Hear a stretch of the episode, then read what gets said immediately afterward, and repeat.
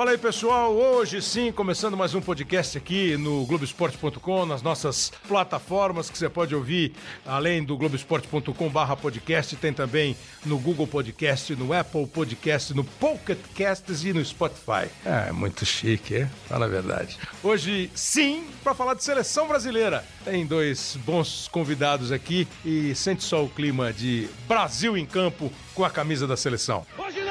Hoje não! Hoje sim! Hoje sim!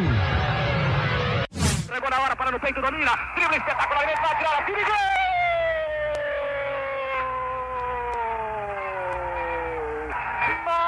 Magistral gol de Pelé! Vai cerrando Amarildo, invade a área, passou por Tiche. Atenção, centro, entrou Zito, testa gol do Brasil!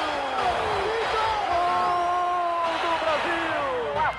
Parque, levanta a bola para Jair pela esquerda. Atenção, desceu Jair, bateu a paquete, rolou para Pelé. Atenção, penetra Carlos Alberto, livre a bomba para o goleiro!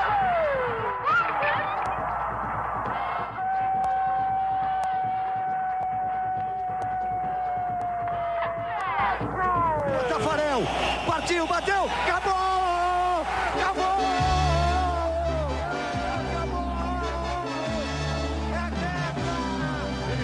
Meio, lá veio o Clemerson, Rivaldo saiu pro Ronaldinho, pé direito, bateu! Gol!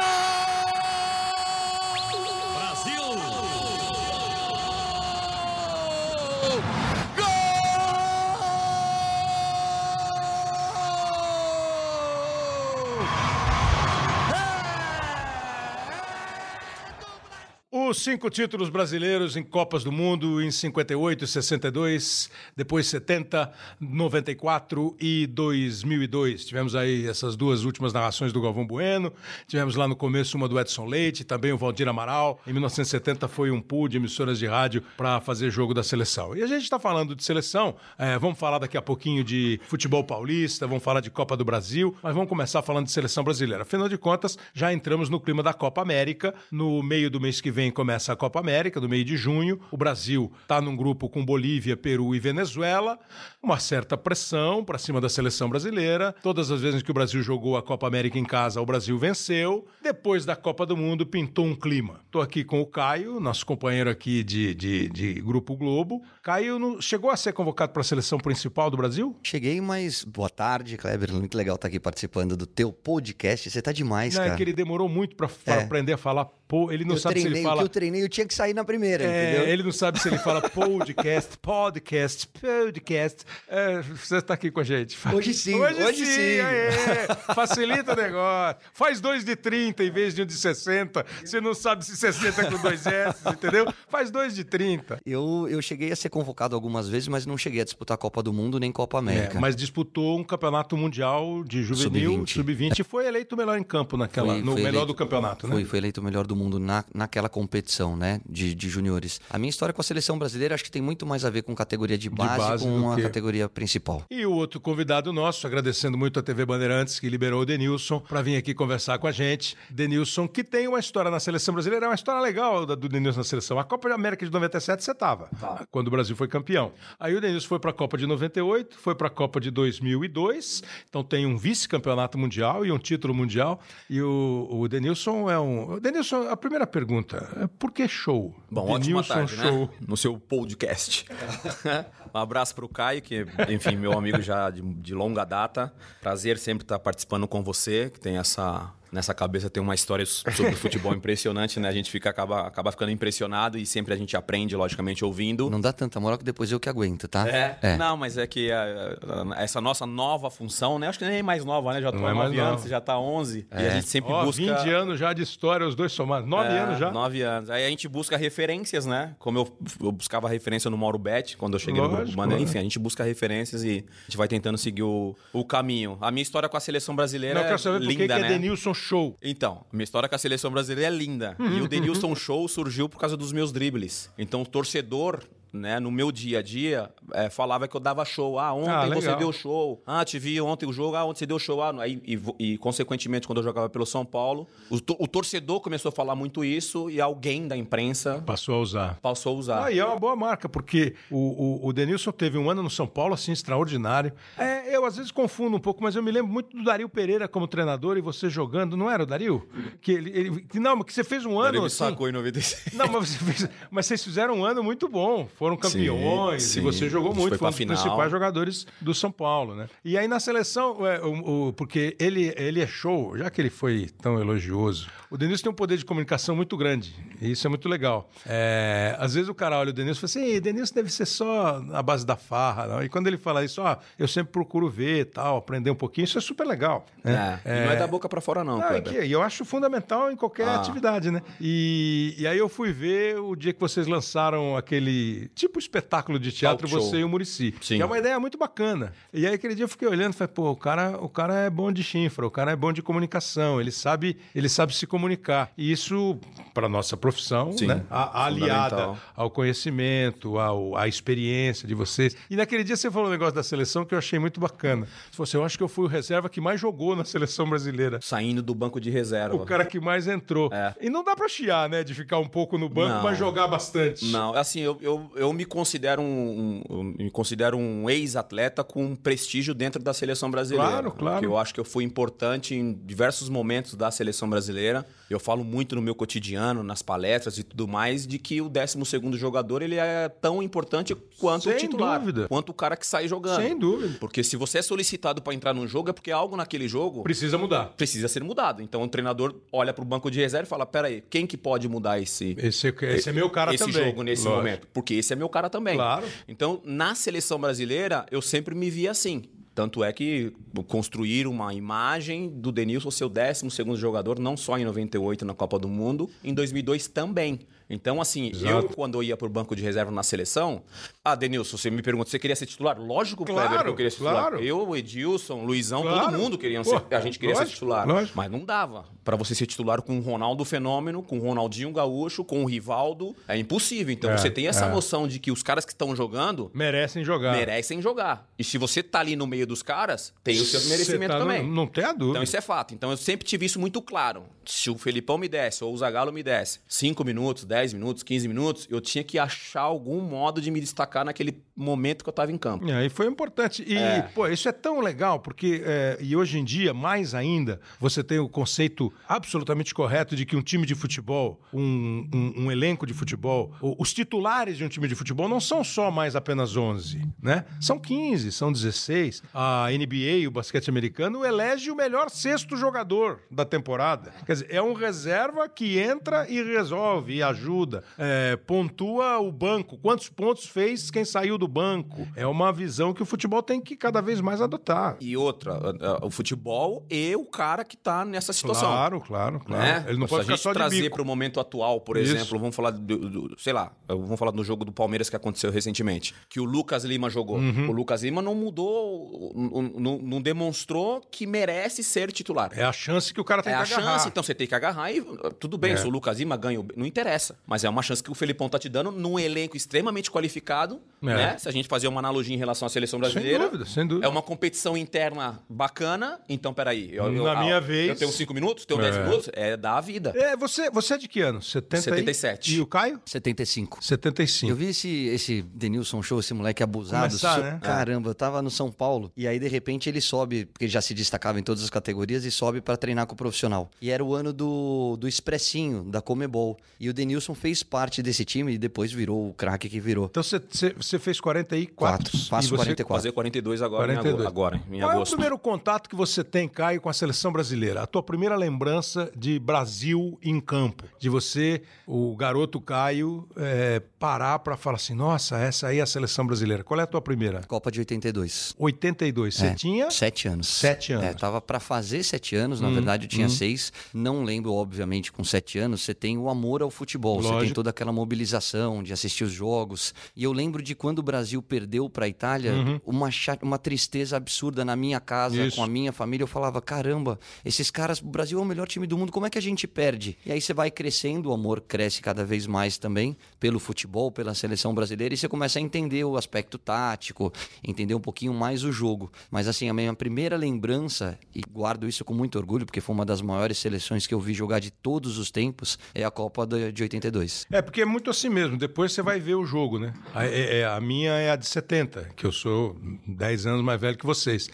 É, é, a Copa de 70 que é a mesma coisa. A mobilização em casa, é, o papo do meu pai com meu primo, a rua em festa no dia da final. A, eu lembro que saía, cada gol que saía da final, eu ia para a porta de casa para ver o pessoal comemorando, depois a festa do tricampeonato. Aí mais tarde você vai ver o jogo, você vai aprender com como foi o jogo. O teu, tá- o teu não deve ser 82, é Não, 86? é- é- eu tô ouvindo o Caio falar de 82, eu falo, caramba, eu nem lembro nada de 82, de verdade. Ah, tá bom. Você acha que você é muito Não, mais novo não, que eu, né? mas 77, É você tinha é- 5, você não tem nem É uma- noção. Chega a ser irônico, né? Porque a gente acabou se tornando jogador profissional, mas eu não acompanhava a seleção brasileira, eu não acompanhava jogos de futebol na televisão.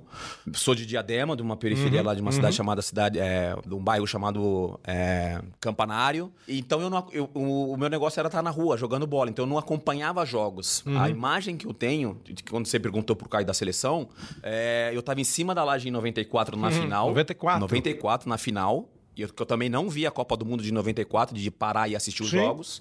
É, eu, tava eu e meu irmão em cima da laje de casa, lá em Diadema, empinando pipa. É. E o meu pai gritou, a gente ouviu o meu pai gritando do, do- que o Bajo perdeu o pênalti Sim. no mais tal, tal, tal, e a Ah, gente... nem a decisão de pênalti, não, você a não gente viu? tava em cima da laje empinando Pô, quer pipa. dizer, 86 e 90, então passaram tenho por nem você. ideia. É mesmo? Nem ideia. Então, assim, em 94 a gente tava em cima da laje de Pirano Pipa, eu e meu irmão, e ouvindo meu pai vibrar, aquelas paradas todas que a gente conhece de Copa do Mundo. E aí, quando acontece do Brasil, do Baggio perder e ganhar, e a gente começa a ver a festa na rua, porque todo Uhum, mundo começa a sair pra rua, a gente desce e aí a gente começa a entender o que tinha acontecido. Pô, mas aí você já é adolescente. Eu já tava com 15 para 16 Pois é, anos. pois já era é. 15, 16 anos. Então, a, a lembrança que eu tenho de seleção é isso. É, é- chega a ser irônico, né? Porque logo. Você nem tava ainda jogando. Já jogava no São Paulo. Já jogava. Já nas categorias de base e logo em seguida eu já fui pro profissional, que foi essa história que o Caio contou da Comembol, do- dos me e tudo fala- mais. Você me fala um negócio, Denilson, que eu já ouvi de muito cara bom de bola, que foi bom de bola e que já parou de jogar. Ah, eu não assisto muito jogo. O Caio eu sei que assiste jogo. O, o Caio tem, além do trabalho dele, ele me parece ser um cara que gosta de ver jogo. Você, Adoro. Você gosta, Hoje, né? assisto Seja qual tudo. for o jogo, você série vai ver. C, Série B, Entendeu? futebol internacional, É, vejo você tudo. vai ver o jogo. Vo- Você não é muito de ver jogo de futebol? Quando jogava, hoje? não. Quando jogava, nada? Não, não. Nada. Eu Não sabia comecei nem com- Mas daqueles que não sabem nem com quem ia jogar domingo? Não, não, não. Eu não via jogo nenhum. Que, que, que acaba, acabou sendo um erro. É. Hoje, por É. exemplo, você- a que conselho que você daria pro atleta profissional hoje? Se liga. Acompanhe. Acompanhe os jogos. Seja de qual for o time. Se você tem um time de Série A, legal. Num campeonato inglês, legal. Mas acompanha, que Uhum. é legal. Então, quando eu me ingressei na área da comunicação, é meu trabalho. Aí às vezes as que pessoas questionam, que hoje é, antes de jogador de futebol jogava duas horas, né? Ah, o jogador joga duas horas, não é nada. Hoje é, ah, você tá no ar duas horas. E o resto, né? E o resto E do pra dia. saber o que você vai falar duas é, horas. É isso. Então as pessoas, o, o, o telespectador, às vezes não tem essa noção de que a Lógico. gente tá no ar duas horas, mas a gente tem um dia inteiro, às vezes até vou dormir uma, duas da manhã, acompanhando tudo que tem que acompanhar, porque você tem que chegar no dia seguinte e ter, ter conteúdo, ter opinião e tudo mais. De vez em quando pergunta pra mim, "Bom, como é que você se prepara para um jogo? Eu falo, não, você não se prepara, penso eu, para um jogo. Você se prepara para saber o que está acontecendo no mundo do futebol. Você- não adianta eu, ah, amanhã eu vou fazer o jogo A contra B. Pô, naquele dia eu vou estudar o A e B. Isso, Não, eu tenho isso. que saber como foi, quem Tem tem, um jogado. histórico, tem todo o histórico. É, né? É. Tudo... Eu Ah. acho que isso a gente, o Denilson faz isso na Band com a Renata Fã, a gente faz aqui na casa. É o fato de fazer programas diários, seleção, É, Globo Esporte, te obriga a estar sempre Isso. atualizado. Mais ainda. Isso. Então, quando chega na hora do Exatamente. jogo, você tá tudo muito fresco na tua cabeça, porque diariamente você tá acompanhando a notícia. Exatamente. Noticiário que aconteceu. Então, e aí nós chegamos a 2000. Do- 97, a Copa América foi aquela na Bolívia, Bolívia. que o Brasil Vocês ganhou a final, vocês vão ter que me engolir, né? É, quando Foi o Brasil ganhou a final, né? Vão ter que me engolir. Zé Roberto arrebentou na final, você É, jogou a eu dei- final. fiz o gol e dei assistência pros dois outros gols. do- do- Desculpa É, acontece uma Ah, vez. Uma vez... jogador. É, uma vez ou outra acontece. Tá cheio de cara aqui. O Edmundo falou Deu que o gol foi dele, o primeiro gol. É, então. Me fala uma coisa. é, a Copa do, do Mundo, ela mobiliza. A Copa do Mundo, por mais que hoje a gente fale que o jogador tem, eh, não tem mais aquele, aquela vontade de jogar na Copa do Mundo. Outro dia, semana, eu fiz pro, pro Seleção Sport TV uma entrevista com o Juninho. Acompanhei. Muito Juninho, legal por o sinal. Juninho Paulista, né? Aí eu perguntei isso pra ele. Falei, Juninho, você acha que hoje os caras não têm mais aquele, aquela vontade de seleção? Ele falou assim, pô, é, é possível. Já há algum tempo, a carreira vitoriosa de um jogador de futebol não, não passa obrigatoriamente pela seleção brasileira. Né? Vai, o Roberto Firmino foi para a seleção brasileira porque ele foi bem lá na Europa. Ele não foi para a Europa porque ele jogou na seleção brasileira. E antigamente isso era impensável. Né? A Copa América, ela bate de alguma maneira no jogador de que é um torneio menor, de que é um torneio maior. Você já sentiu isso nas experiências que você teve jogando e nos papos que você tem com os caras que jogam hoje? Eu posso falar por mim, né? Ah. Por mim, o meu objetivo era jogar na seleção brasileira. Eu tinha sonho. E me emocionei agora recentemente com o vídeo do Richardson esper- esperando a convocação, Pois é. porque era aquilo que a gente sentia na época. Na minha época, Tava né? ouvindo, vendo. Ficava né? esperando Você sai o seu nome. sai o seu nome. Então você criava toda uma expectativa. Sinto que hoje os jogadores não criam essa expectativa. Não criam. Os principais jogadores, principalmente. Por mais que você tenha uma sequência na seleção brasileira, é, é importante você ter esse, esse desejo de vestir a camisa. Independentemente, Kleber e Caio, ouvintes, enfim. é, se tem pressão ou não tem pressão. Isso independe. A seleção tem pressão porque é campeã cinco vezes do mundo. Fato, então tem a pressão. Mas esse prazer você tem que ter, cara, de defender o seu É porque eu país. fiquei ouvindo outro dia uma entrevista e eu entendi a entrevista. Não é crítica, não, é, é constatação. Alguém perguntou pro Dudu. Foi aqui, foi ou no Sport TV, ou no Premiere, não lembro. Dudu, você não foi convocado mais uma vez? Foi no jogo que o Dudu. Acho que Santos e Palmeiras. Ele O de- Dudu arrebentou no Pacaembu. Arrebentou, É. deu passe, deu, né? Dudu, você não ficou. Ele falou, não, eu não, nem ouvi e tal, mas. Eu não esperava. É, então, eu não fiquei ouvindo porque eu não esperava. E ainda falou assim: é, mas eu vou continuar trabalhando para ver se um dia eu vou. É meio natural, é um, assim, é uma. Não sei se é uma frustração, mas ele também já não estava muito esperando. E... Não, mas eu vou te falar, com certeza, no fundo, ele tá, tá ansioso. Ele pode não assumir isso no microfone. Por quê? Porque é o atual melhor jogador do Campeonato Brasileiro, eleito ano passado. É, não manteve o mesmo nível nesse início de Brasileirão, mas ah, fez um grande jogo contra o Santos. Então, quando você tá no radar, você sempre tem um friozinho na barriga, É. Mas você acha que ele pensa não estar no radar? Não, eu acho que ele tá no radar. Eu acho que ele tá esperando uma convocação, mas aí você tem a noção de o quanto ela pode vir agora ou vai ter que esperar mais um pouquinho. ele melhor sabia que melhor alguém me avisar que eu fui do que eu ouvir que eu não fui. Exatamente, eu não vou ficar criando alarde, juntando a família toda, porque isso vai gerar uma frustração, porque ele não é um nome certo É. na convocação. Mas você pode ter certeza que a mãe estava do lado do radinho, que a esposa estava esperando, e ele olhava o celular toda hora para ver se parecia uma mensagem. Falando em convocação, a, a seleção está convocada para a Copa América.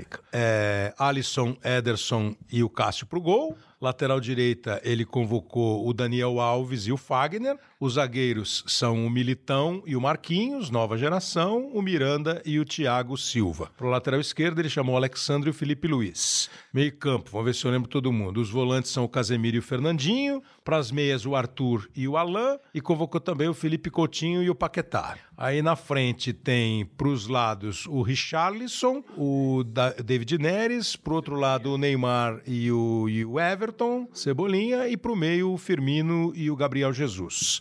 É o que nós temos de melhor na cabeça de vocês? É, primeiro assim, o melhor na opinião de vocês, porque depois eu vou conversar sobre o que eu imagino ser o contexto dessa convocação. Tem muita gente fora que merecia estar dentro dessa lista? Muita gente fora, não. Não, né? Não acho que tenha muita gente fora. Que, que, que chega a ser até assustador, né? É. Com a quantidade de jogadores brasileiros que existe não só aqui no Brasil, mas fora do Brasil, atuando. Início de trabalho de Tite e comissão, eles tentaram, acho que até estão conseguindo fazer o monitoramento de todos esses atletas, para não ter aquela questão de se naturalizarem É. por outros países e tudo mais.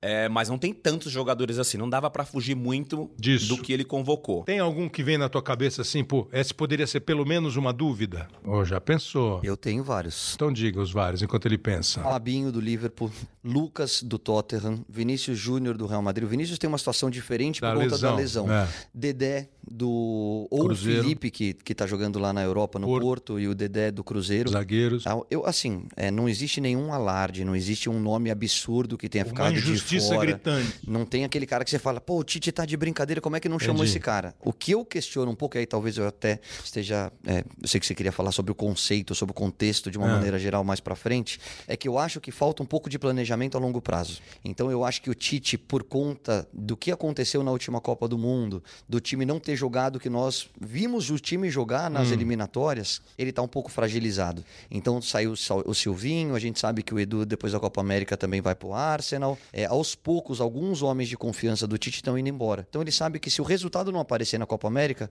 não tem a garantia de que ele também continue. Então ele tá indo nas bolas de segurança. E aí eu acho que é uma crítica que eu faço até a CBF. E a Alemanha faz isso muito bem. Não é que porque eles fazem a gente tem Claro, que copiar, nada o disso. Garante o cara e fala assim: eu preciso de um planejamento a longo prazo. Então eu preciso que você tenha quatro ou cinco, seis jogadores num universo de 23 convocados, até oito que disputaram a última Copa do Mundo, mas eu começo, eu preciso trazer gente nova. Zeca, eu nem sei se a CBF, se a direção da CBF deveria fazer isso que você falou. Ah, eu tenho aqui 23, eu acho que você deve ter 8 ou X jogadores da Copa do Mundo. Mas não tenho muita dúvida de que a CBF poderia vir a público e dizer assim: olha, gente, se o Brasil ganhar a Copa América, nós vamos comemorar. Se o Brasil perder a Copa América, o Tite é o técnico da seleção Mas eu acho que brasileira. eles não pensam assim, por isso que eles não fizeram. É, é Eu tô provável, achando- é Eu acho que na provável. cabeça deles é o seguinte: Tá em vamos, vamos dúvida. esperar e ver o que acontece. Então, mas e depois esse- a gente vê se ele continua ou não. Esse é, esse é o ponto para você não ter um trabalho a longo prazo. Você não acha que mesmo ganhando o Tite sai? A Copa América? É. Ah, você acha? Você, você Eu aventa tenho- eu essa tenho- eu tenho essa pulga atrás da Por orelha. decisão dele? É. Será? Eu tenho essa pulga, é uma opinião só, uma pulga atrás da orelha, porque quando ele convoca jogadores, que aí também tem um outro ponto que a gente tem que citar, que é o entrosamento dos jogadores. É, esse- a esse- continuidade. esse a que- seleção brasileira se reúne poucas vezes durante Sim, o ano, enfim. sim. Então, assim, é, seria é, uma falta de coerência do Tite é, cada convocação chamar vários jogadores diferentes. Então ele não, vai conseguir, ele não vai conseguir ter um sistema de jogo nunca. Hum. Então eu entendo quando ele convoca sempre os mesmos. Por exemplo, eu não acho que o Paquetá esteja no momento do futebol italiano, por vários fatores, acabou de chegar, tem que adaptar, tem várias coisas que tem que levar em consideração. Mas eu não acho que hoje ele está vivendo um momento que ele pode vestir a camisa da seleção. Pela bola de, Pela hoje, bola de hoje. ele poderia ficar fora Poderia sem ficar crise. fora e eu acho que a imprensa não ia nem questionar. Entendi. Diferente, por exemplo, do Cebolinha do Everton que tá jogando no Grêmio. Tá jogando bem. Que o Grêmio mesmo em baixa é um jogador Ele que é o cara. Ele, ele consegue se destacar. Então a, a- a galera poderia falar assim: ah, o Everton faltou. A galera não falou muito do Dudu, por exemplo. Porque o Dudu vinha Pois em é, pois o é. Dudu vinha em baixa. O Caio citou aqui o início de, É, de brasileiro mas, ruim mas, mas todo mundo tem falado em Dudu já há algum tempo. Agora, uma coisa que dá pra você questionar e pensar é os jogadores que estão hoje acima de 32, 33 anos sendo convocado. Porque o objetivo maior, fato, que é a Copa, Copa, do Mundo. né? Ponto. Esses jogadores vão chegar na Copa do Mundo, o Miranda vai chegar na Copa do Mundo. Então, essa é uma. E aí É, você fala assim, Kleber, eu boto quem pra jogar de zaga na, nas- na linha de, de- de- de- Eu boto quem na Copa América? Eu boto a É minha isso. zaga que vai ser titular na Copa do Mundo, Ou- que deve ser Militão e, e Marquinhos. Provavelmente. Ou eu boto Miranda e Thiago, que Então. provavelmente não chegam à Copa do Mundo. Então, é esse que eu fico pensando nesse negócio de longo prazo e Entendeu? curto prazo. Eu acho muito interessante o trabalho a longo prazo. Acho que ele é fundamental. Agora, é, me parece ser mais importante um trabalho a longo prazo com é, o, o conceito do trabalho do que exatamente com os nomes que estão fazendo parte do trabalho. O que me passou pela cabeça, eu adoraria perguntar isso para o Tite. A seleção brasileira viveu o melhor momento dela com o Tite quando? As Eliminatórias. Viu? Bem ensaiados vocês. Entrosados, em dois- entrosados. Em 2016, a seleção não vai bem, a seleção está fora da classificação para a Copa, a CBF resolve tirar o Dunga e contrata o Tite, que foi recebido com aplausos e mais aplausos, porque ele era o técnico ideal para ter comandado o processo, provavelmente já depois da Copa de 2014. O Tite assume a seleção em 2016 e o Brasil começa a jogar muito bem nas eliminatórias. O Brasil começa a ter um desempenho e um resultado. E o Brasil se classifica bacana, bacana. Essa campanha do período Tite nas eliminatórias bota o Brasil como favorito para a Copa do Mundo. Eu lembrei, da, eu lembrei da- das que a gente, a, a que a gente ganhou, nas, a de 94, por exemplo, e a de 2002, é que capengamos, né, para classificar. Para classificar. Capengando, E ganhamos. aí no final ganhou. Pois Isso é é. engraçado, né? Não, Por que, que porque quando a gente tem? chega Ué, contestado, a- a a, gente ganha e quando a gente É chega louco, como né? favorito da zebra? Eu, eu É, acho que é isso é um, isso. pouco de, é um pouco de folclore, mas é fato. É. É, eu não sei se é porque o grupo se une, dá a mão, todo mundo dá a mão em Recife e vai jogar lá em 93. Se o Romário chega e faz os gols contra o Uruguai antes da Copa de 94. Se vai lá para fazer a eliminatória de 2012, precisava ganhar da Venezuela, se não ganha, não vai para a Ah, Copa. Enfim, é uma. Agora, hoje até é mais fácil se classificar para a Copa. Tem mais vaga, tem muito mais jogo para você se recuperar. Mas, enfim, ele vai e chega à Copa do Mundo como um favorito para a Copa. Perde a Copa. É do jogo. Posso te fazer uma pergunta? Porque eu ouvi do torcedor, né? E o torcedor, às vezes, não dá pra você discutir muito com o torcedor, né? Não tem, não dá pra você entrar nessa discussão. Porque eu acho que o Brasil perdeu na bola. Eu acho que perdeu na bola. A Copa de 2018? Agora, na essa- bola. Na na bola. Bélgica. Na bola. Perdeu na bola. Por quê? Ele acha que não? Não, porque tem muita gente que acha porque esse falhou, porque aquele falhou, porque no Ah, escanteio, mas, porque Denilson, o Fernandinho, você já- porque quantas esse. vezes você já ouviu começa a- individualizar Pô, a vezes- eliminação da seleção brasileira. Quantas vezes você já ouviu a conspiração de 98? Isso, porque, Vocês cara- entregaram o jogo. Porque você, a gente até a gente tava assistindo junto, Caio. Você estava com a gente lá no, no Jockey? Ou não? Você estava Não, trabalhando? tava, não, tava na Copa, tava lá no Rio. assim, a- o, o ambiente que a gente tinha ali, pelo menos eu e o Kaká, que nós estávamos assistindo o jogo junto, juntos, é, o pensamento foi igual. Falou, cara, a Bélgica tá voando. Claro, era pra ser 3-4 no primeiro tempo. Mas aí você ouvia de, de amigos nossos em comum, falando, pô, mas também, pô, Fernandinho, pô. Esse mas é também não sei o quê, tal, tal, tal. Claro. Por que, que insiste com o fulano de tal? É papapá? isso. Porque é Mas uma eu outra... acho que a gente perdeu na bola. Porque é Eu uma também outra acho. análise. Eu acho que a gente perdeu na bola. A gente perdeu na, na disposição tática os do time da Bélgica, na sacada que o técnico da Bélgica teve de tirar o Lukaku do meio, é, da demora que o Brasil teve para entender aquilo que estava acontecendo. E aí, naquele primeiro tempo, depois dos 2 a 0 cada vez que o De Bruyne pegava na bola na intermediária da Bélgica, você fechava um olho porque vinha o terceiro, vinha o quarto. E um outro detalhe que eu, que eu, que eu falei lá no, no grupo Bandeirantes, falei, tá muito estranho as declarações dos jogadores da Bélgica. Que o Brasil era o Brasil. É. Vamos enfrentar o Brasil. O Brasil é o melhor. É. Foi o fulano de tal, não sei o que. O Lukaku, por exemplo, rasgou elogios. Então, e porque vocês pegaram a gente. Mas vocês pegaram a Bélgica em 2002 e quase E dançamos. quase. Jogo difícil. Teve um gol mal anulado dos belgas, aí nós fizemos um gol ali no. Foi o Rivaldo, não foi? do- do Que o Luizão, Rivaldo- do- Não, que o Rivaldo mata, chuta, Não, ela mas o é, sofre o pênalti, não foi esse? Não, Essa esse é da é, esse é Turquia. Turquia. A Turquia. O do Contra a primeiro jogo da Bélgica, o Rivaldo mata no peito, chuta, a bola desvia, faz o gol e depois o Brasil acho que faz mais um. O Brasil ganha, mas Foi um jogo sufoco. difícil. Foi. Eu, achei que foi o jogo mais difícil Foi da mais Copa. difícil. E o- os da Turquia também. Eu vou te falar, uma- Primeiro, que era pri- e a semifinal foi enjoada Bem também. difícil. eu vou te falar uma coisa que, que é uma das coisas que me incomoda um pouquinho ainda na classe. E aí hoje, eu e o Denilson somos ex-jogadores, mas hoje a gente é de comunicação, nós somos comentaristas. Eu acho que a gente ainda tem aqui no Brasil a mania de apontar o dedo e buscar culpados. É, o Brasil perdeu para a Bélgica porque a Bélgica foi melhor que o Brasil. Porque a Bélgica Ao tem... longo da Copa inteira, Inteira. cara. Porque tem dois jogadores na Bélgica que estão entre os cinco ou dez melhores jogadores do mundo, incontestavelmente, que é Hazard e De Bruyne. Porque tem um elenco tão bom ou até melhor Claro, do que o Brasil. claro. E a gente sai da Copa com essa sensação. E ok, aí a gente chega no Brasil. E eu não tô nem falando porque eu fiquei aqui, né? Eu não, estive lá como você, Clebão. Mas aí a gente chega aqui e a gente começa a ouvir a arquibancada, a gente começa a ouvir o amigo, o parente, e aí tudo que a gente encarou com naturalidade, perdemos, vamos reconhecer o mérito do adversário, vamos trabalhar em cima para melhorar, muda completamente. Aí, ó, esse aqui já não serve mais nada, esse é uma porcaria, esse não tem que ser convocado. Isso é uma briga diária que eu tenho pra pra, pra gente tirar um pouquinho desse peso. O que, o que eu discordo e aonde entra um pouco de crítica minha pessoal ao Tite é só o pós-Copa, porque aí eu acho que ele teria que partir para um processo de renovação que eu acho que está um pouquinho mais lento do que eu imaginava. Fernandinho jogaria em qualquer time aqui do Brasil. Fernandinho é um dos caras de confiança do Guardiola que para mim é o melhor técnico do mundo. Então ele tem muito mérito, mas talvez tenha chegado ao fim um ciclo dele na seleção brasileira. Então vamos virar a página. É esses detalhezinhos que eu acho que o Tite tem escorregado. Vamos ver se a gente leva um bom astral para a seleção, lembrando a final da última Copa América que o Brasil foi campeão, foi em 2007, né? Que o Brasil ganhou arrebentando a, a Argentina na final. Chegou Júlio Batista, ele contra o Ajala, pé direito, bateu! Gol!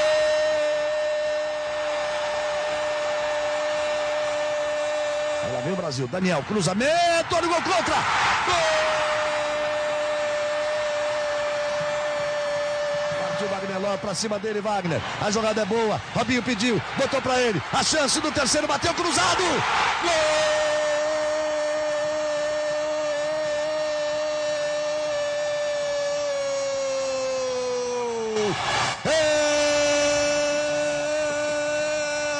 É, é do Brasil!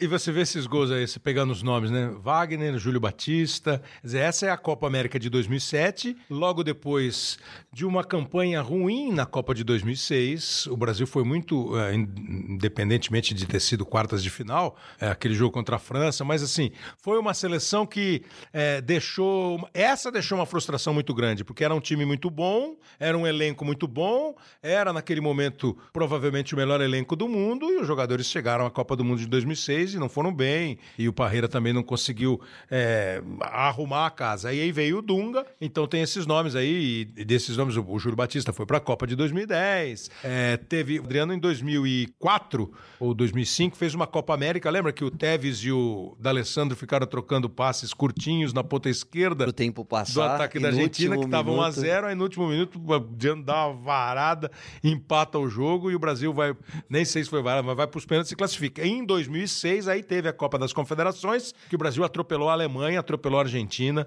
e foi campeão. Você vê que é e- e- isso aí antes da Copa de 2006, aí chega na Copa não vai bem. Mas, afi- né? Aqui, aqui é muito. É complicado. A gente ganhou um monte de Copa das Confederações, que é essa história do grupo e do longo prazo, Caio. Eu não sou muito a favor de você fechar grupo. Eu Sou absolutamente a favor de você ter uma base, de você ter um grupo. Porque, assim, é, você tá jogando bem. E de repente entra numa fase ruim. Pô, não é porque você está numa fase ruim que eu te esqueço na seleção brasileira. Por mais que ela seja momento, ela é momento e ela é história.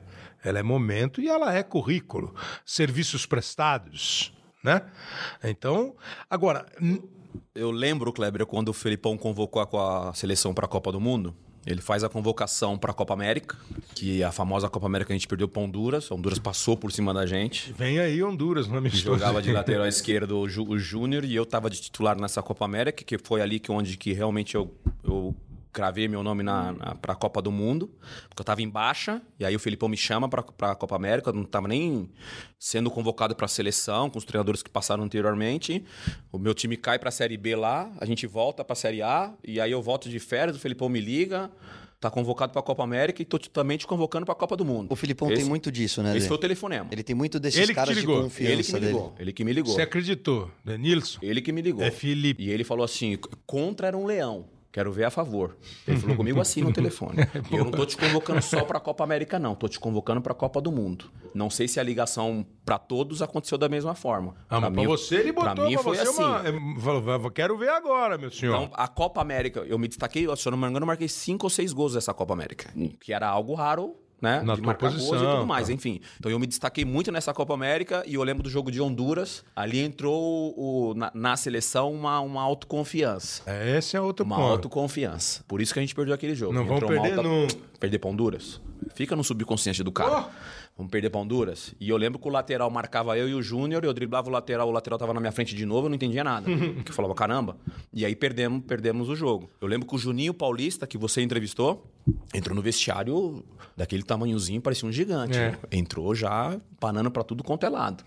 Porque é a- é a- é a- era a chance dele também de jogar uma Copa do Mundo, que ele tinha ficado fora, que machucou o Machucou, tornozelo, esse tal, tal, tal. 98. Então era um dos caras mais ligados ali na seleção, porque ele sabia que era uma oportunidade Conta pra de gente. jogar ali na Copa do Mundo. Conta pra gente, pra quem não tá acostumado ao ambiente de vestiário, intervalo do jogo, o que, que é chegar explanando? O que, que o Juninho É, falou naquela é. hora? Não, che- chegou xingando todo mundo. Isso foi no final do jogo. Ah, depois que É, acabou, o jogo. a gente eliminado, estamos fora da Copa América, o Juninho chegou, pô, xingando todo mundo, falando que todo mundo tinha que ter vergonha na cara, que aquilo ali era a seleção brasileira, que não podia perder o jogo da forma que perdeu. E a reação, e a reação? Todo mundo ouvindo, né? Todo mundo ouvindo, porque eu, na- naquele. Primeiro que era o Juninho.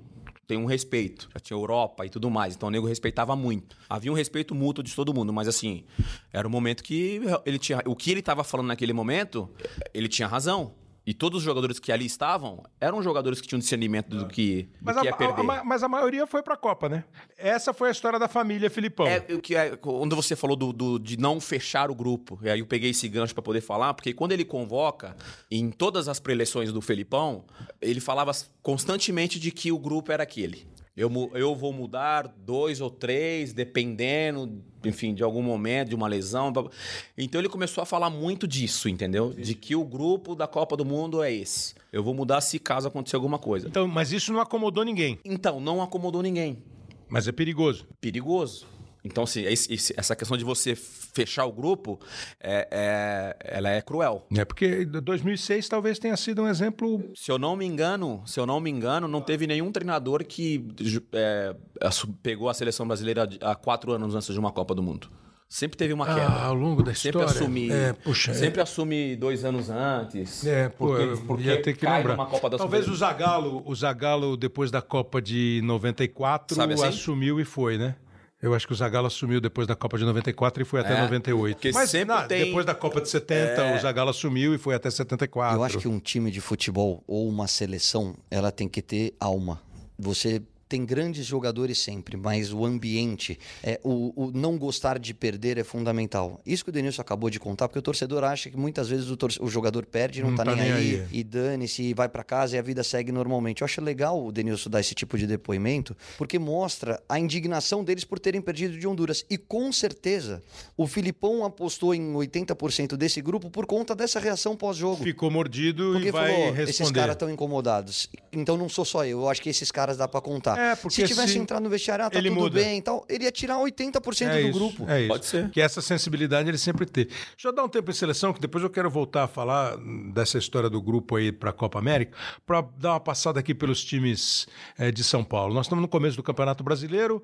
O saldo acho que é bom, né? Dos paulistas até agora, Santos, São Os Paulo, Palmeiras e são bons, Corinthians. né? É. Deu, deu só jogo. Não, não, só... digo Campeonato Brasileiro. Não, sim, só jogo grande no, no começo. Ah. Flamengo, Cruzeiro, não sei o que, só, Sim, só, jogo- só, só jogos grandes. Mas assim, tá muito igual, ninguém se destaca, o Palmeiras está sobrando. Eu acho que tá muito igual. Igual. Eu acho que tá muito igual, com algumas surpresas. Momento do Cruzeiro, momento do Grêmio. Negativa, surpresa negativa. negativo. Que ali é uma. Acho que, acho, Vai correr atrás Acho que é fácil. chuva passageira. Passageira. É, porque pela qualidade que o elenco tem. Acho até que o Renato Gaúcho está assustado, porque o tipo de declaração dele pública é impossível que seja a mesma dentro do vestiário, isso é impossível.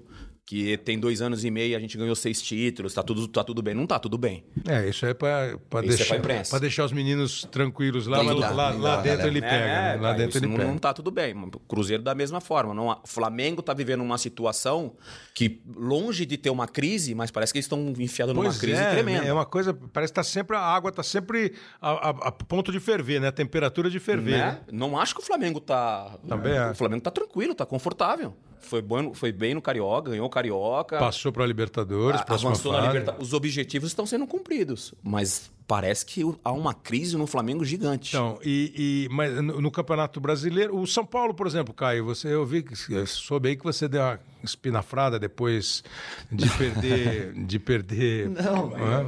Dia do jogo. É, perder pro Bahia, Não, eu acho, que o São perder Paulo, pro... o São- é, eu acho que o São é. Paulo vai fazer um campeonato digno, legal. Acho que o São Paulo vai brigar por zona de Libertadores. Acho que o elenco do São Paulo é muito mais qualificado do que o ano passado. Só que eu acho que nesse momento o São Paulo é um time que não faz gols. E para você ganhar jogos, você tem que fazer gol. Então o que eu vi, principalmente nesses dois jogos de Brasileirão e agora de Copa do Brasil contra o Bahia, foi um time que teve posse de bola, que teve atitude, que controlou o jogo, mas que não pôs a bola para dentro. E aí isso custa o resultado.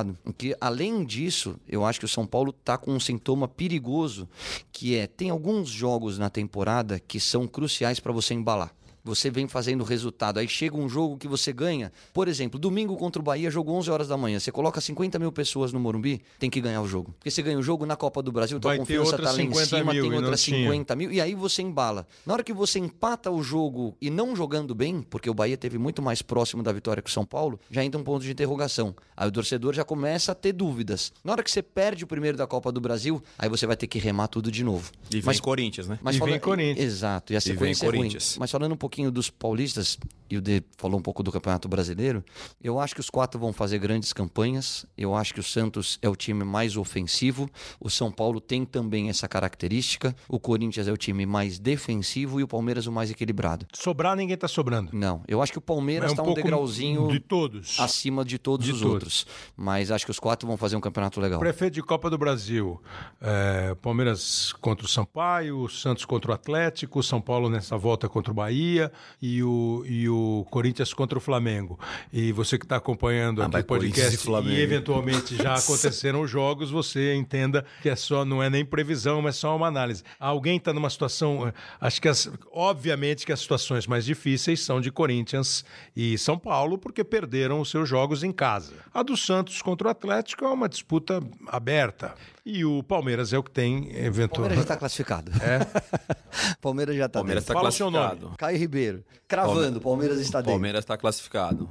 Eu, eu acho que o São Paulo classifica também. Lá na Bahia. Lá na Bahia. É? Acho que o São Paulo classifica. Eu tenho uma sensação nesses confrontos, que são dois confrontos, quando o time vai com um resultado muito elástico, acaba se acomodando um pouco Hum. durante o jogo. Quando você vai com um resultado mínimo, eu acho que o time adversário também cresce E mais essa no de jogo. não ter o gol fora, né? Eu acho que cresce mais também. Então, mesma coisa pro Corinthians contra o Flamengo, aí a parada é Aí outra? é jogo porque- grande, né?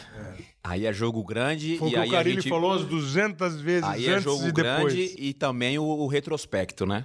Apesar de para eu não ser incoerente, de eu achar que o- há uma crise no Flamengo desnecessária, mas essa crise pode ser externa e não interna, porque internamente o clube, o time deve estar fechado. E ao mesmo tempo aumenta ou diminui conforme né? o resultado. E o, né? e o Corinthians, o Carilli, pelo menos nas coletivas, está contando os dias para a Copa América. Pra treinar o Bater a time, parada. né? Pra escalhar. Tá, nossa, tá e, e Santos, e Santos e Atlético, talvez haja uma leve tendência ao, ao Santos por jogar em casa, mas é muito complicado, é um jogo muito aberto, né? Jogo grande, Porque jogo qualquer igual. empate vai pros pênaltis E o e quem empate ganhar de 0 leva. a 0 né?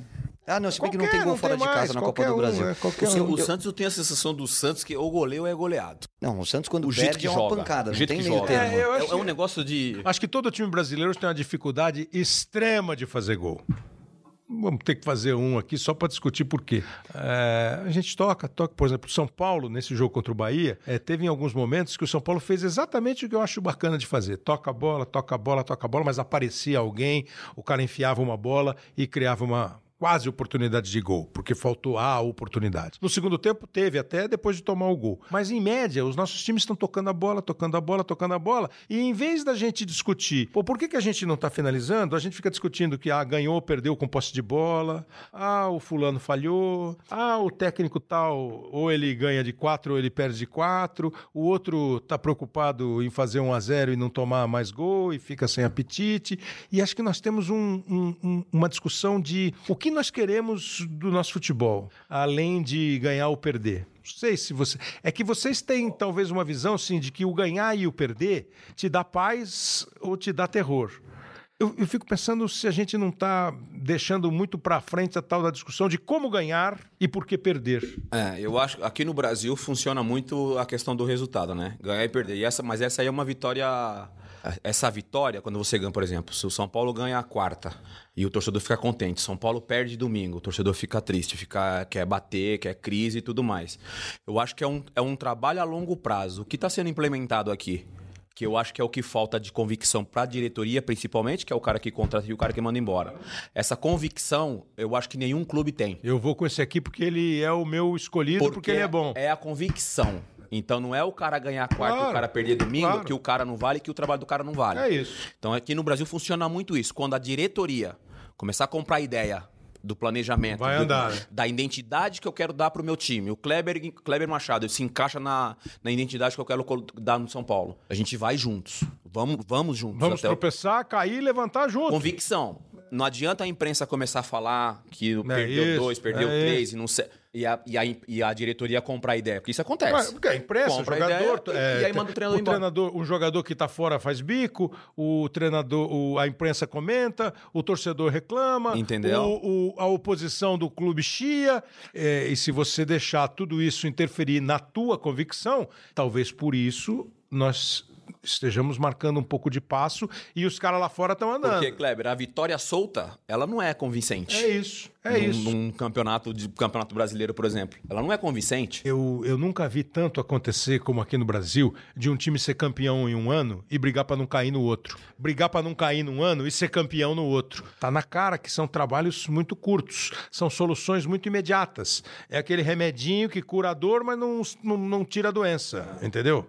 Aí essa é que falta mesmo essa Eu história. acho que é essa convicção da diretoria. Nem sei se isso vai acontecer um dia, hein? Acho muito difícil que aconteça. Também acho, Porque, infelizmente. Porque nós próprios, mídia, a- a- a- aumentamos, alimentamos, às vezes até eh, damos o pontapé inicial para esse tipo de jogo. E aí eu não sei se é bacana. Eu acho que a gente vai melhorar muito em tudo isso que nós conversamos na hora que a gente parar de cobrar tanto o treinador e cobrarmos um pouco mais das gestões, do, do- dos, dos jogadores ficarem mais tempo aqui, de você ter um DNA, um modelo de jogo a longo prazo. E já que você gosta de confusão, Kleber, vamos lá. Eu, eu- eu- eles vão ficar bravos comigo, viu, Dê? Mas eu vou falar assim mesmo. Eu acho que o Palmeiras já passou, eu acho que o Corinthians não passa, eu acho que o Santos passa e acho que o, que o São Paulo, apesar do resultado aberto, também vai ter dificuldade jogando na Bahia. Este é o. Não vai ter dificuldade você tá em cima do muro, irmão. Tá. Você falou Eu que todo mundo São Paulo- passa, não fica, vai, não vai, e o São Paulo vai ter dificuldade. Mas É, aí. até que enfim chega alguém para falar algumas verdades pro Caio Ribeiro para ele não Mas dizer que sou eu prestou- perseguindo. Mas você prestou É, atenção, claro, Kleber? Claro. Flamengo passa, Corinthians não passa, É, eu- Santos passa, São Paulo vai ter Eu dificuldades. me fiz de amiguinho, Tá bom. né? São Paulo não passa. Pronto. Ué, é difícil eu falar isso, cara? Não, pronto. Tá vendo uma batida tão boa, irmão? Tá ridículo. Agora, é, difícil, difícil é você estar ouvindo agora e estar com os resultados todos diferentes. Ou então fala assim, pô, bom esse Caio, hein? Pô, esse Caio não sabe nada, hein? Esse é o jogo. É o perder e ganhar na Faz quarta e no parte, domingo. faz parte. Esse é o E jogo. não é torcida, pelo amor de Deus, é uma fotografia Ah, do que a claro, gente claro. tá vendo.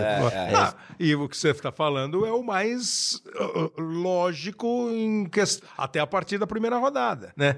E a mesma coisa nos outros confrontos, Fortaleza e Atlético. Pô, o Atlético vai jogar em casa, em Curitiba, tem muito mais chance, Fortíssimo né? jogando é na arena, forte, fortíssimo. jogando na arena. E aí tem todo o momento também, né? O Os caras Grêmio, estão bem. o Grêmio joga com, Ju- com Juventude, empatou Grêmio. o jogo. Aí, aí- aí tem talvez o componente do confronto estadual, de conhecer, mas esquece se o Grêmio tá bem ou tá mal, esquece numas, assim. Mas assim, o Grêmio vai jogar em casa. né? Cruzeiro também passa. Cruzeiro e Fluminense. Então, o Fluminense empatou com o Cruzeiro, Cruzeiro no Rio passa? e depois meteu passa. quatro. É, agora, meteu quatro no Brasileiro. Agora tá empatado. E o jogo é em Belo Horizonte. E o jogo tá em Belo Horizonte. Você tava falando de estilo de jogo, por exemplo. Internacional e Paysandu nós não estamos falando, porque quando a gente gravou o programa, não tinham jogado ainda o primeiro. Passa o Inter. Mas passa o Inter. Aí, sem saber resultado. Cidadão paraense. cara. Passa o o Inter jo- jogando em casa, né? O primeiro jogo primeiro é confronto é em em casa, O primeiro jogo é em casa. Beira Rio, é. Mas aqui, ó, é, para voltar à seleção brasileira, para a gente arredondar o nosso hoje sim, ah, dá uma olhada nessa mensagem e o porquê. Eu não ia colocar isso aí. Eu acho que não, eu não aguento mais ouvir isso aí, porque eu acho que isso é uma balela. Mas vai. Bom, é uma história é, que o Denilson participou na Copa de 2002 e que, lógico, não sai da minha memória aí. Acho que de todos os brasileiros é aquele lance é, da Copa do Mundo onde aqueles todos aqueles turcos correram atrás do Denilson com a bola dominada, onde ele leva é, a bola para a lateral e os jogadores tentam roubar a bola dele, mas ele é, com a técnica que sempre teve, com a velocidade raciocínio, né? É, com a habilidade, leva a bola para o canto do, do campo e, enfim, teve fotos, né? E esse é um momento que eu gostaria que o Denilson relembrasse aí, né? Comentasse com vocês, já que é, não é comum, não é comum acontecer no futebol um lance como aquele. Tá legal? Aproveito para mandar um grande abraço aí pro Kleber, um abraço pro Caio e um grande abraço pro meu amigo Denilson aí. Valeu! Denilson, agora é hora de driblar, Denilson. Agora é hora, Denilson. Pra dentro, pra cima deles. Quatro em cima dele. Quatro em cima dele. Denilson prende a bola. Quatro em cima dele. Uma cena diferente na Copa do Mundo. Um batalhão pra cima do Denilson. O nome do filme era O Guerreiro Denilson contra o Império Turco Otomano. Mas você não driblou ninguém. É muito louco isso, Você né? não driblou ninguém naquela bola, não foi?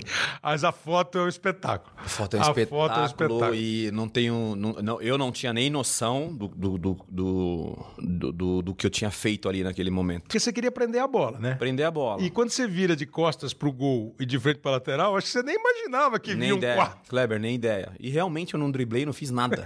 Corri para pro, pro lado do escanteio, feeling de, de, de- de- Claro. de jogador. Eu perdi o time de um passe que eu podia ter dado pro Luizão, porque o Luizão tava sozinho na área. Aham. E Tá realmente. vendo? Quer dizer, começa com você achando que errou uma jogada. É, é, eu, eu ti- tive um time de tocar entre os dois ou três zagueiros que estavam me acompanhando, porque a hora que eu faço o primeiro movimento pro, pro- primeiro movimento pro meu lado direito, eu tinha um time de tocar de três dedos assim pro Tá. Luizão. Quando, quando vê o vídeo assim, eu toda, e pior que toda vez que eu vejo, eu falo, caramba, tinha esse time. Felizmente. Mas não tinha foto. Feliz, felizmente, né? Mas aí quando você vai, acontece a Turquia, o jogo da... E aí eu falo, e eu agradeci já o Galvão pessoalmente, ele também deu muita importância pro lance, lance, né? Eu acho que... Fotografou que, o lance, Que, que eu né? acho que vocês têm esse... O narrador tem esse dom, cara, de, de ter uma, uma visão de algum lance que parece se- sem importância É, às vezes você partida tira do jogo e... e ele vira eterno. Entendeu? né? E Tanto é que acabou o jogo, o próprio Galvão veio falar comigo que eu tinha realizado uma jogada que seria É. a- estaria entre as jogadas das Copas do Mundo e tal, não sei o quê, e realmente isso acabou acontecendo. Mas se a gente falar profissionalmente, não aconteceu nada demais. Mas é isso mesmo, porque assim, é, é, é o- e você falou do Galvão, o Galvão tem outras duas que eu me lembro bem, que a primeira é do Tafarel, né? O sai que é sua, Tafarel, vai que é sua, Tafarel, que ele já falou que aconteceu é, por acaso. Ele tá narrando a decisão, um jogo importante, e vai que é tua, é uma torcida, pô, vai que é tua, Tafarel, vai, pô, pega, e vira uma marca. E é do olha o que ele fez do Ronaldinho, porque o do Ronaldinho Gaúcho, é um jogo acho que contra a Venezuela, que ele dá uma, uma, uma letrinha É, dá e, dá uma e faz o gol, né? É, e que ali era um adversário, e tal, mas era um moleque que estava começando e depois se mostrou um cara excepcional. Isso tem muito de, de, de fotografar mesmo o lance e aí vira, vira quadro na parede, vira quadro na Tem parede. um outro detalhe, não tô querendo ficar rasgando elogios, não só o Kleber, mas os narradores, mas é, é, vocês contam uma história, né? Pois é. Vocês vendem uma Essa é a história. ideia, isso- né? E isso é muito, isso é muito legal. Eu, quando eu comecei a trabalhar na área da comunicação, eu tinha essa dúvida de como eu iria comentar. Uhum. Eu liguei pro Caio uma vez, quando eu recebi o convite de ir pra Band, eu liguei pro Caio. Porque o Caio já estava na, na, na- na função, na área e tudo mais. E o Caio me aconselhou e eu segui os conselhos do Caio. Lógico que fui me adaptando ao meu jeito Lógico. de ser e tudo mais. Mas, assim, o conselho que ele me deu no início me valeu muito. Né? Vamos ver se que foi era bom, mais né? ouvir do que falar. Ouve mais do que falar, porque você vai participar de um programa de debate. Então, se todo mundo falar ao mesmo tempo, Ninguém entende ninguém. ninguém entende nada. Então, espera o seu momento. A hora que o apresentador ou a apresentadora falar Denilson, aí você dá a tua opinião do que É você isso. viu e papapá, as pessoas vão prestar atenção. Até porque Obrigado, Caio. você, até porque você E hoje você tá aí voando, E ele, não, e ele não faz isso até hoje. Mas às vezes o comentarista ele tem um tipo de visão é, que aquele lance teu o comentarista pode não achar importante, porque ele não é um lance efetivo para o jogo, mas para o momento da partida, para o espetáculo, para a plástica, para tal da história, ele tem um, ele é um capítulo super bom, sabe? Ele é para encerrar o capítulo, É isso. entendeu? Aqui, na- neste penúltimo capítulo da história Brasil 2002, nós encerramos com o Denilson. E aí vamos ver o que, que vai acontecer no Todo próximo. mundo fala né? desse, E lance. todo Olha fala. o tanto de tempo que É, já passou é, e todo é. mundo lembra desse lance. Ninguém lembra que a bola acabou nos meus pés na final da Copa do Mundo. Pois é. Disso Então, ninguém lembrava. Eu lembro, eu lembro que a Copa do Mundo de 70, acho que a bola acaba no pé do Rivelino. Mas eu não lembrava na Copa de 2002. Que vai muito também de memória afetiva, de como você era moleque. Como... Por exemplo, eu não lembrava que a bola acabou no teu Acabou pé, no tá vendo? pé. O juiz apita a falta, que foi uma falta Tá do vendo? Azamoa? Pode ser? O, o único negro da seleção da Alemanha. Da Alemanha. Acho que era Azamoa. Eu vou pra cima dele, no bico da área grande ali, que se ele não faz a falta, eu vou pra dentro do gol. É. Provavelmente ia tocar pro rival. do Palmeiras. Teria tocado provavelmente, mas aí ele faz a falta. Eu achei que o juiz tinha apitado a falta, mas ele tava apitando no final da partida. Ah, ficou no teu pé. Agora tem duas da Copa de 2002 pra gente voltar pra Copa América e ir embora, que nós já estamos com quase uma hora, né? E é que assim, ó. O, papo tá bom. Uma que eu ouvi assim, ó, é, o, é que o Ronaldo já falou. Aí o Filipão chegou, né? Ó, vocês dois, Rivaldo e Ronaldo, olha, sem egoísmo, sem. Quando tiver um cara livre, toca a bola pro cara, Rivaldo e Ronaldo. Os dois melhores jogadores do Brasil na Copa. E com o Ronaldinho, o Cafu e o Roberto, principalmente jogando, você entrando. Enfim, o time estava muito bem. Aí ele falou. Kleberson jogando muito. Kleberson jogando muito. Então, ó, sem egoísmo. Quem tiver mais bem colocado, o outro olha, tal. Os caras, claro, chefe, claro, chefe. Aí na saída da sala, o Ronaldo falou assim: não vou tocar a bola pra ninguém. O Rivaldo, o Rivaldo fala aqui, né? Gol. O Rivaldo fala aqui no cruzamento do Kleberson, que o Kleber faz o cruzamento, o o o- Rivaldo faz o corta-luz, o Ronaldo vai e me chapa, né? Ou ao contrário, né? Não, é isso mesmo. Acho que é o Ronaldo, Não, o né? Ronaldo- o Rivaldo- Ronaldo faz o corta-luz Não, no- não. e vai pro rebote. No primeiro gol. Não é? Que o Rivaldo chuta e o Ronaldo vai no Deixa eu ver, rebote. deixa eu ver, deixa eu ver. Insiste Ronaldinho pro Rivaldo. Abriu espaço, bateu pro gol. Olha o mercado, Ronaldinho bateu. Brasil!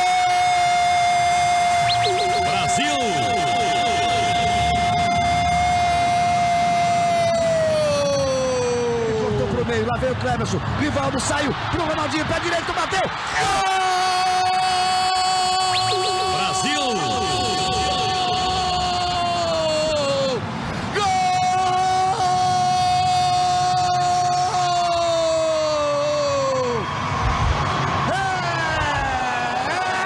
É do Brasil! Brasil! Então, na ordem é isso. O primeiro gol, o Rivaldo arruma, bate, o Can rebate e o Ronaldo fala isso também. Pô, o, o Filipão falava pra eu não ir nesses rebotes que meu joelho não tava muito bom. Pô, se eu não vou no rebote, eu não faço o primeiro gol. E no segundo, o Rivaldo faz o corta-luz e se mexe pra receber. Receber, aquele 1-2. Recebeu? o Ronaldo meteu no gol. o Rivaldo fala, mano, tinha que ter tocado em mim. Eu abri pra você tocar em mim na frente, né, meu? Pô, nem vi, pô. E a outra que eu achei sensacional, e acho que você tava no meio da parada. Diz que teve um treino lá tal, acabou o treino e vocês estavam na piscina da concentração. É o do Luizão, a história do Luizão, eu acho. E o Luiz Felipe Scolari, de camiseta, calção, meia e tênis. E alguém falou pra ele assim: ó, parece que tem um, um zum zum zum aí, tem alguém de bico. Que era o Luizão. Diz que ele entrou na piscina de camiseta, calção, meia e tênis. Ele entrou na piscina de roupa e falou assim: qual é o Tá problema? acontecendo. Você tava lá? Tava, tá acontecendo. Lá numa, numa jacuzzi. Depois de um treino, aqueles. eh, a recuperação dos jogadores, ele entrou como se nada. Tava eu, tava Edilson, tava Vampeta, tava uma galera. Dida, tava uma galera. E ele entrou do nada, assim, e perguntou o que tava acontecendo. De roupa. De roupa. E aí o. Vocês responderam? Não, o Luizão falou, mas também falou num tom de voz bem. Pô, quero jogar, professor. Bem, bem devagar, né? Comigo tem uma história curiosa, você não me perguntou, mas enfim, uma história curiosa de que o, Ron- é, o, Ronaldo, o Ronaldo foi expulso. O Ronaldo foi expulso e eu achei que eu ia jogar, pô, no, no lugar do Ronaldinho. Contra a Inglaterra, o Ronaldinho Sim, foi expulso. É, eu sei que É, eu- no jogo Turquia. seguinte eu achei que eu iria jogar, porque eu tava entrando nos jogos e entrando bem e Isso. tal. Falei, décimo segundo jogador, né, Kleber? Pô, Claro, sou eu. pô. E aí ele acho que ele, um. ele escolhe, acho que o Edilson, alguém, enfim, não coloca outro cara. Eu aí eu fiquei de bico. Fiquei de bico, fiquei, Roberto Carlos, que pô, um dos meus melhores amigos na seleção, o que, que tá acontecendo? Pô, tá de sacanagem, Felipão. Pô, não vai me colocar pra jogar, meu único jogo titular na Copa do Mundo. E não vou jogar e tal, tal, tal. Aí fui pro meu quarto, quarto individual, fui pro meu quarto e o Felipão foi lá falar comigo, cara. Bateu na porta. Bateu na porta, que é, esse, que é esse detalhe. Esse detalhe que eu acho que é do caramba de um treinador. É esse, sabe? É esse feeling do cara chegar e falar assim: meu, pô, o cara ali tá mal, vou perder o grupo. Porque eu É. tinha, assim, não tô, não tô querendo rasgar elogios pra mim, não. Mas eu tinha uma- um relacionamento bacana com os caras, entendeu? Os caras poderiam comprar o meu barulho. Sabe assim, Caio? Ah, os você caras sempre foi um cara super querido e você tava jogando pra caramba. E tava Era bem. eu natural tô- você é. ser o titular. Aí eu fiquei pé da E vida, você velho. não procurou ele, ele te Eu procurou. não procurei. E aí o que, que ele falou? Fiquei, fiquei pé da Então, vida, concentração. Aí ele foi lá no quarto, bateu lá no quarto. Falou, eu falei, quem é? Ele falou assim, o Felipão. Eu falei, o que você quer? Falei pra ele. Aí ele. Aí mentira, Não, não, falei mentira, isso você não. não falou É, o que você falei isso quer. não. É, que você quer. Talvez o que, que o senhor deseja? eu Não, é que nem o. Luizão, você falou, pô, esse cara abriu- bateu, abriu, Eu abri professor, a tudo porta, bom? Eu Entra, por favor, porta, ele quer falou, tomar uma água? É, ele abriu a porta e falou, fala, professor. Ele falou, precisa falar com você. Eu falei, entra aí, pô. Senta aí, vamos conversar. aí ele conversou comigo, perguntou o que que tava acontecendo e tal. Eu falei, pô, que era eu. eu ia jogar, mas hoje de manhã você- no treinamento aí você colocou o Edilson e tal e tal. Ele falou, pô, tu é importante pra caramba. Aí começou a rasgar elogios. Da boca pra fora, provavelmente. Quem jogou? O Edilson jogou. Mas você entrou? Ô, nem entrei no jogo. Foi o único jogo da Copa que eu não E vou entrei. te falar, ele fez bem. Foi o Ele único te jogo- alisou, mas também não te deu moral. Foi o único jogo da Copa que eu não entrei. Não, porque agora eu peguei a ordem aqui. O Brasil jogou a primeira fase, o Brasil se classificou, foi Turquia, Costa Rica e China, 2002, né? na ordem é Costa. É, é, Turquia, China e Costa Rica. Aí o Brasil se classifica, pega a Bélgica nas oitavas, ganha o jogo, pega a Inglaterra nas quartas, o Ronaldinho joga Começa a muito, perder, né? A gente começa faz perdendo. um gol e dá o gol pro Rivaldo, aí ele é expulso e o Brasil joga a semifinal contra a Turquia. Então você Então jogaria como titular a semifinal. Aí, não, teve um jogo que eu nem entrei na Copa do Mundo. Então não foi Eu contra acho a que foi Turquia. contra a Costa Rica. Ah, então lá na primeira fase. Contra a Costa Ué, Rica. Porque o time da Costa Rica já foi um time mudado, foi um Foi time mexido. Rica. Vem cá, res- resenha de vestiário. O Que o Ronaldinho. fa- Edmilson faz um gol de bicicleta, um mau golaço no escanteio, ele vira um mau golaço. O Costa- Edmi- é, não, Costa Costa, Rica. Rica, né? Mas é o primeiro, o terceiro. o. É o terceiro jogo da primeira fase. É o único Eu jogo me que joga o. Kaká. Ah, eu me ferrei. Vocês ganham, ganham da Inglaterra. Kaká jogou? Não, não é possível. Jogou, Nossa, é jogou. ridículo. Não é possível. É só pra Pedacinho. eles zoar o Kaká no grupo Não, depois, jogou só um entendeu? pedacinho, só um pedacinho. O, o Ronaldinho Gaúcho Kaká tá faz, lá, listado o nome lá. Campeão do mundo 2002, Kaká. o, o Gaúcho faz o E gol deu de o falta. Ronaldinho em 94, pô. Tá lá o nome. lá, filho, ganhou. O Gaúcho faz o gol de falta contra a Inglaterra. Sem querer. Você entra no vestiário, você chega e fala, você bateu no gol. Sem querer. O que que ele falou? Sem querer. Ele falou que bateu querendo, fez querendo. Ele, ó, Pra é, vocês também? assumiu, né? Fez querendo. Olhou pra um Fez lado, querendo. olhou pra um lado não, e bateu o no pior, outro. O melhor é o Cafu. O melhor é o Cafu falou assim: eu avisei pra ele, abate pro gol, que o goleiro tá adiantado. É, porque teve, é porque teve um lance Cafuringa. lá. Cafu é outro Não, brincalhão, para, né? Porque, porque teve um lance, lembra, na, numa final de Liga, da, da- da- que hoje chama Liga Europa, que o Cafu meteu um gol de longe. Ele jogava, acho que- ele jogava na Espanha, não lembro que time que ele jogava. Saragossa. Sara- Ele meteu um gol de longe e tal, e acho que o goleiro era no cima. Aí ele meteu aqui. Exatamente, golaço, ele Aí o meteu Cafu lá na assim, direita. é, o Cafu falou, pode ver que na dica. imagem o Cafu tá do lado do Ronaldinho. É um brincalhão. na- Aí ele falou, bate, bate que o goleiro tá adiantado. A vitória Tá tem um monte de pai.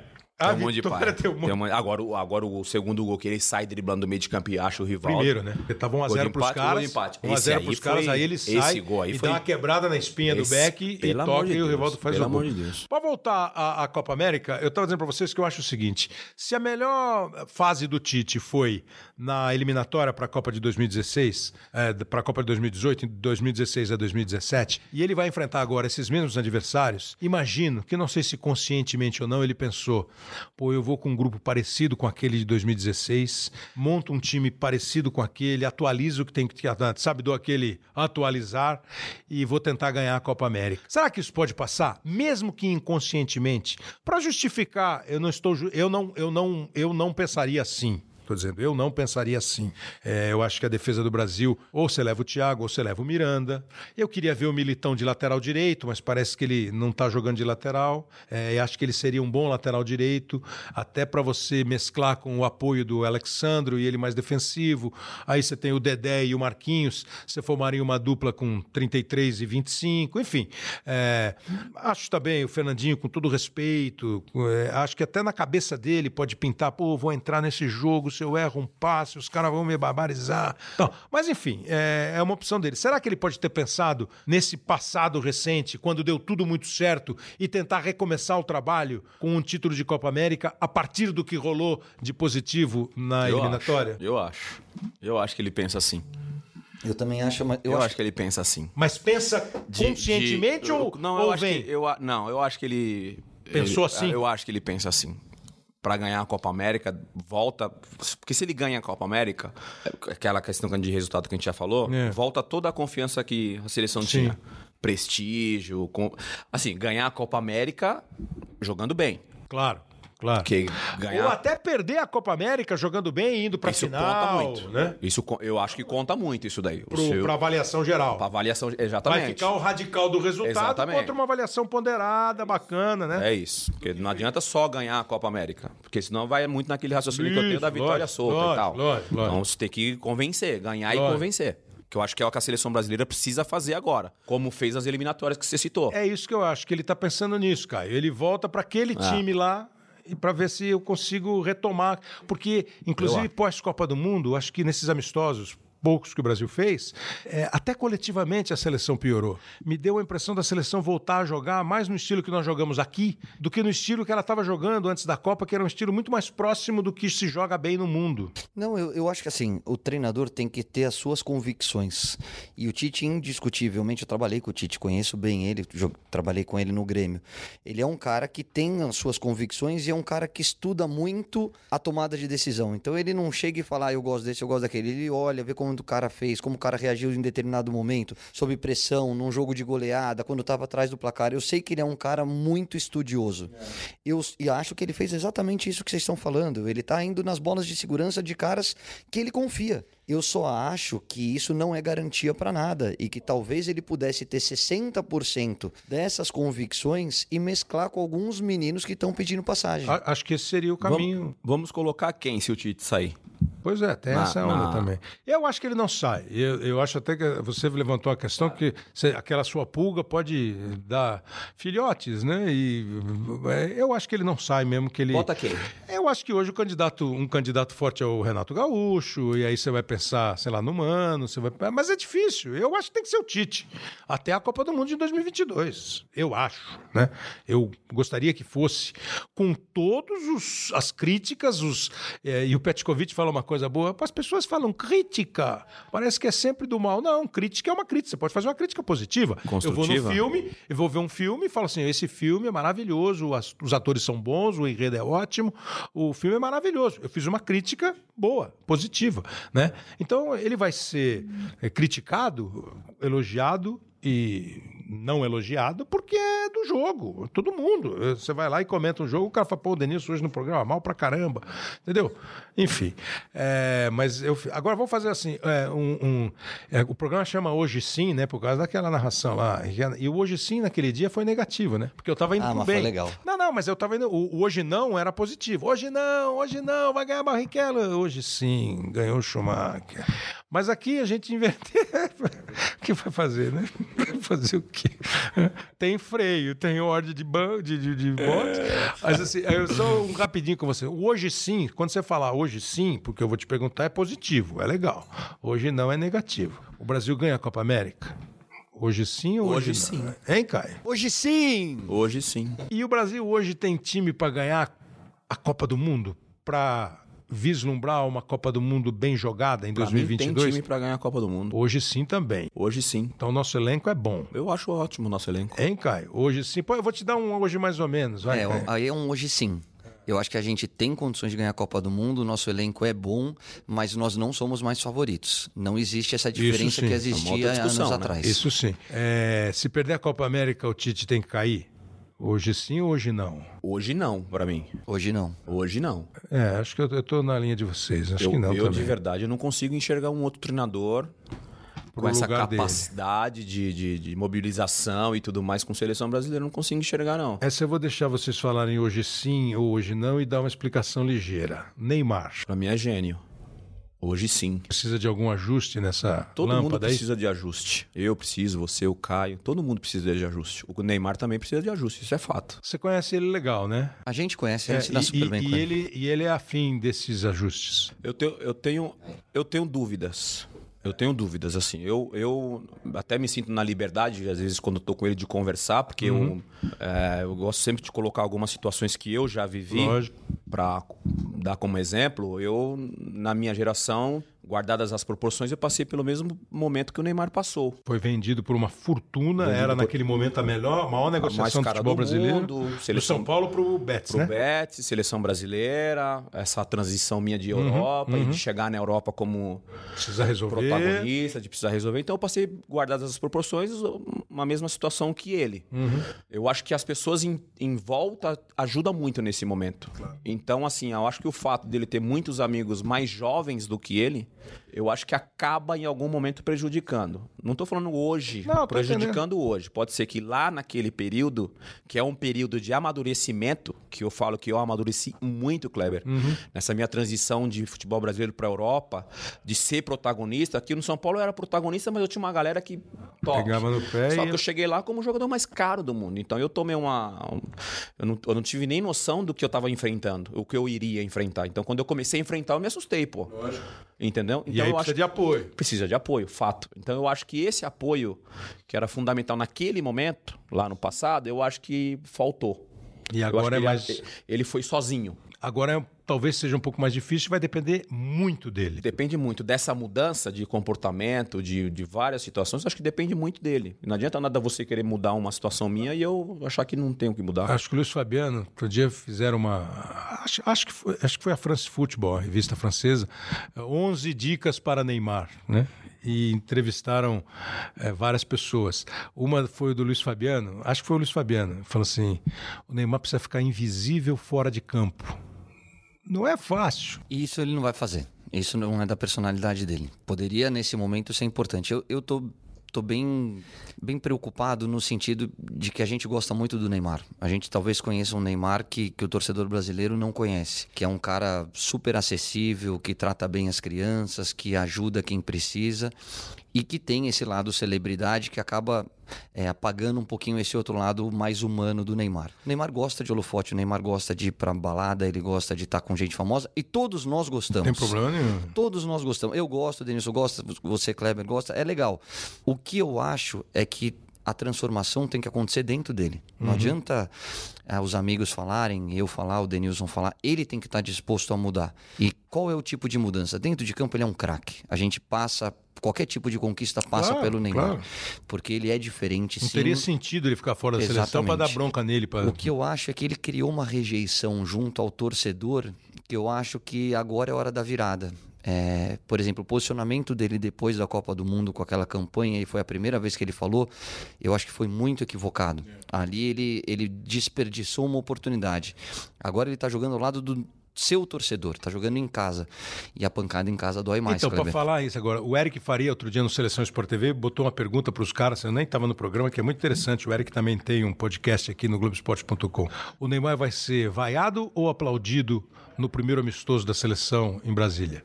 Pelo público. Acho que se fosse em São Paulo eu falaria vaiado. Em Brasília? Brasília eu acho que ele não vai ser vaiado, não. Eu acho que ele vai ser aplaudido. É. E aí cabe a ele trazer o torcedor. A arquibancada é um reflexo daquilo que você faz em campo. Mas eu acho que se é aqui em São Paulo. É, aqui é o pessoal um pouco mais, mais duro. É. Meninos, muito obrigado pela presença de vocês. Agora vocês podem almoçar, porque vocês não têm o que fazer a tarde inteira. Nós estamos gravando isso aqui à tarde. Eles botaram. São...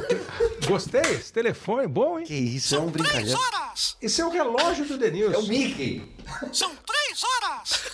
Bom, eu só vi, é a segunda pessoa que eu vejo com o relógio do Mickey. O primeiro foi o personagem do Dan Brown, do, do feito pelo, pelo Tom Hanks. Robert Langdon, nos, nos livros, o Cálice, o, no, no o Código da Vinci, Anjos e Demônios, o Inferno, ele tinha o relógio do Mickey. É Mas esse. É coisa Como de... é que ele fala?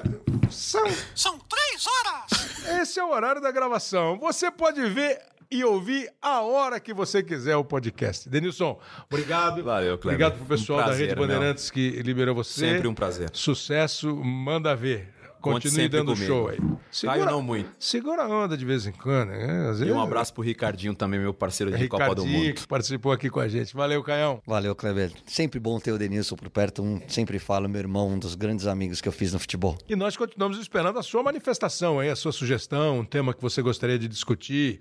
É, o Léo Bianchi, que faz toda a cozinha, a produção, ele nunca fala se está chegando sugestão, se não está. Deixa eu ver um aqui, ó. Adorei o podcast do Kleber, dois programões já de cara, promete e cumpre arroba Edson de Souza. Obrigado, Edson.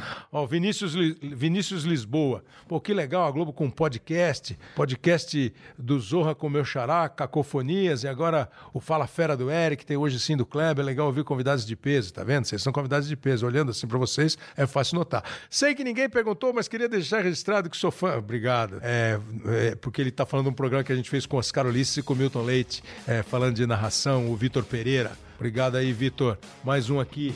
Chico, Chico, Chico Natovini. Gostou do, do Hoje Sim do podcast? Obrigado. E agora mandem também assim, vocês falar, pô, tal assunto, bate uma bola aí sobre tal assunto, a gente vai correr atrás. Obrigado mesmo ao Leonardo Bianchi, Leonardo M. Bianchi. Sabe por que é M? Que ele chama Leonardo Machado Bianchi. O Machado ele tira. Não, não, Bianchi, eu tirei, bem. né? Ah. Eu tirei, porque eu conheci o cara faz dois dias. O cara vai falar assim, ih, olha lá, família, não tem ah, nada tá. a ver, entendeu? tá. Não há... Léo tá voando no podcast. Não há esse, esse, essa Não tem nada a ver com, com família, não, não tem nada a ver. Bom, mas obrigado pro Leonardo Bianchi, o Juliano Costa que faz a coordenação do, do Globoesporte.com. Ó, você pode ouvir então no podcast, Globo, no, o podcast no globesport.com barra podcast. Tem também no Apple Podcasts, no Google Podcasts, no Pocket Casts e no Spotify. Caio, fale quatro vezes seguidas podcast. Podcasts, podcasts, podcasts, podcasts. Faz um treinamento. Você é um brincalhão. Obrigado, moçada. Até a semana que vem.